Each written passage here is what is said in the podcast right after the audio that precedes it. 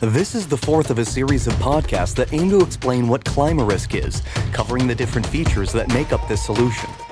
Climarisk is a project developed by the Canary Islands Institute of Technology and co-financed by the MAC Interreg program, which aims to make the world a better place by combating climate change and giving sustainability its rightful place through technology and knowledge transfer. Climarisk, a commercial perspective.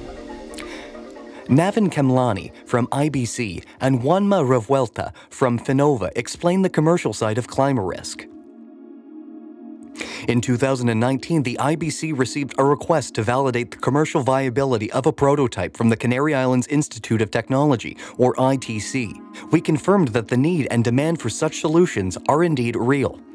Each year, institutions spend billions of dollars on emergency relief, and that is exactly what Climarisk was created for to provide water, cooling, and energy services. International tenders, development cooperations, and governments themselves demand this type of solution. Unfortunately, conflicts and disasters are still a reality, and millions of people are forced to live in refugee camps, which need to be maintained and need to be financed, usually by international organizations, and also need to be managed by someone, a role usually taken on by NGOs, like the International Red Cross, the UN, or Médecins Sans Frontières. This whole ecosystem needs practical, cost effective, and efficient solutions. After assessing the feasibility of the project, the next step is to transfer this technology to the private sector so that a tender can be launched to mass produce this solution and take it to multilateral organizations or governments. Climarisk is the ideal solution as it can be implemented not only in refugee camps but also in isolated rural or fishing areas where there is no electricity or water supply.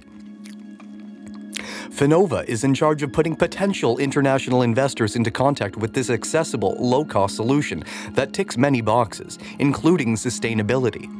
Any solution that brings together energy, quality water, and cooling, which is especially important for some areas in Africa where temperatures can reach up to 40 degrees Celsius, is essential for human development and is a suitable project for Finnova, the Foundation for Innovation Funding.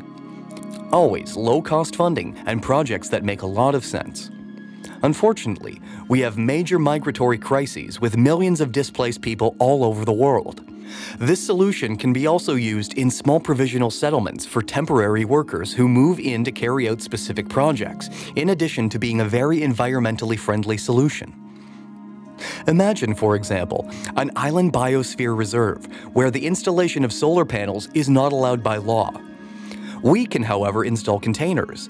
This is a solution that contributes to a wide range of low cost possibilities.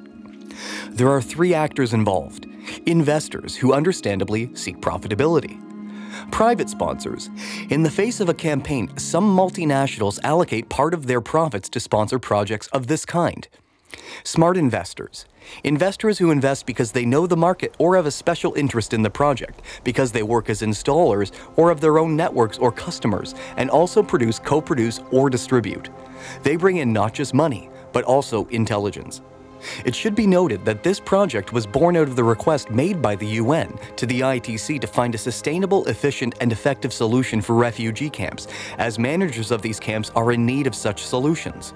The International Red Cross endorsed the need for solutions that do not rely on diesel due to its pollution, the difficulties of transporting it, and its poor availability, especially in emergency situations where access is limited. Climarisk is easy to transport because it uses containers, which can be easily transported by ship, military aircraft, etc which is why it is such a fantastic solution. This request came at the height of the Ebola outbreak, when vaccines also had to be transported and kept cold, not just for food. Efficient solutions were needed. Here in Europe, we are often unaware of these kinds of needs. The sustainability of Climarisk derives from the fact that it meets a primary need that can be sold for a number of different possible applications. Moreover, the materials it uses are commercially available and can be easily found on the market. It integrates commercial solutions to create an intelligence system that is unique and patentable. We are currently starting the patenting process, which will give added value to the product. It is a well rounded project that has come at the right time. Because of the pandemic, the largest economic recovery program in the history of humanity is currently underway. Next Generation in Europe, with 1.8 billion euros, is just one example. There are many other recovery programs initiated by the US and other countries. In terms of gross domestic product, that is 12 times the amount the Marshall Plan provided after the Second World War. An economic recovery is needed and funding will be made available. This momentum should be used to change economic models, reindustrialize, and create jobs. A very interesting outcome for those who create and install these prototypes. That is from the investor's point of view. The largest donor of European funds worldwide is the EU through the European Commission, far ahead of the US, Japan, or Switzerland. But the pandemic has also coincided with the prodigious decade, 2021 to 2027, for funds. There will be a substantial increase in European funds for Africa, although Climarisk can be implemented in many different territories. The goal should be for production to take place here, in the Canary Islands, thanks to the advantages offered by the Canary Islands Special Zone, ZEC, and the island's location facing Africa and looking towards Latin America, and thus generate employment and wealth. This is a great opportunity, and it is a very good thing that the ITC has been ready to respond favorably to such a request from the UN and the Red Cross. In 2020, multilateral agencies spent more than 4 billion euros on emergencies. This is about twice as much as the amount spent in 2011. In the last nine years, the figure for this type of emergency situation caused by climate change, wars, etc., has doubled.